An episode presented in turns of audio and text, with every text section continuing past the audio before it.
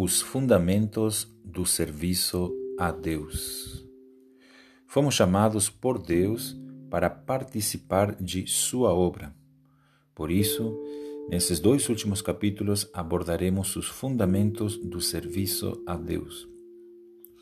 Se estivermos firmados neles, serviremos ao nosso Senhor de maneira viva e real.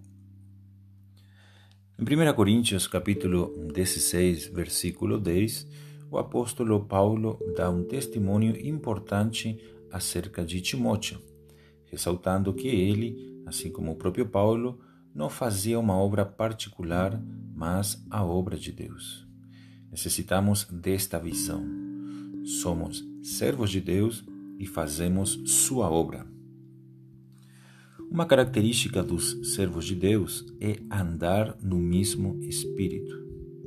Encontramos esse princípio em 2 Coríntios capítulo 12, versículo 18, que diz assim: Roguei a Tito e enviei com ele outro irmão. Porventura Tito vos explorou?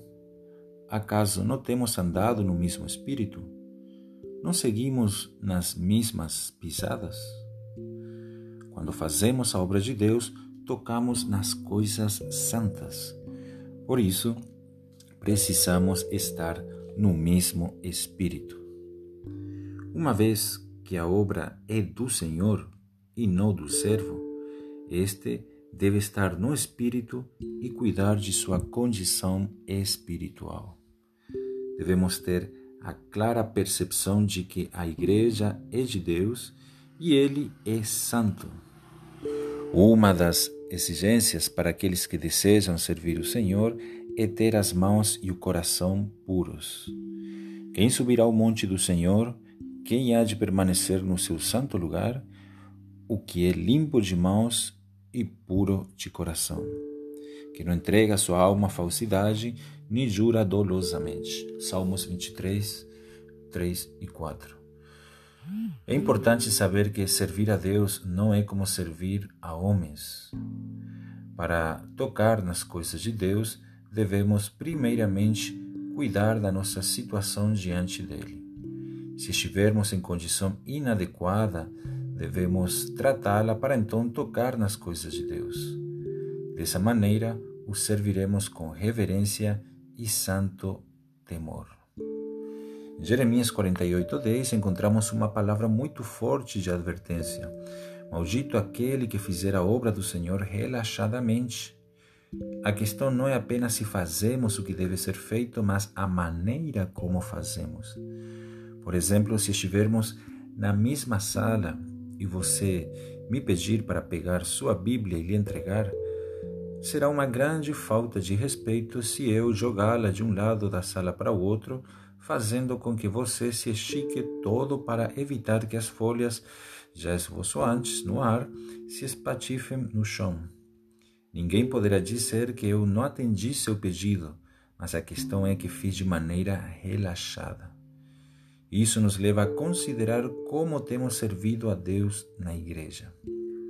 O livro 1 Samuel relata a situação dos filhos de Eli, eu escolhi dentre todas as tribos de Israel para ser o meu sacerdote, para subir ao meu altar, para queimar o incenso e para trazer a estola sacerdotal perante mim. E dei à casa de teu pai todas as ofertas queimadas dos filhos de Israel.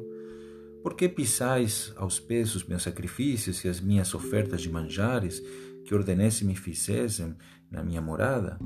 E tu, por que honras a teus filhos mais do que a mim, para tu e eles vos engordardes das melhores de todas as ofertas do meu povo de Israel? Capítulo 2, versículo 28 e 29. Essa era a maneira como lidavam com as coisas de Deus. Eles tomaram tudo que era dele em proveito próprio. Como consequência, perderam a vida. Isso é uma advertência para nós.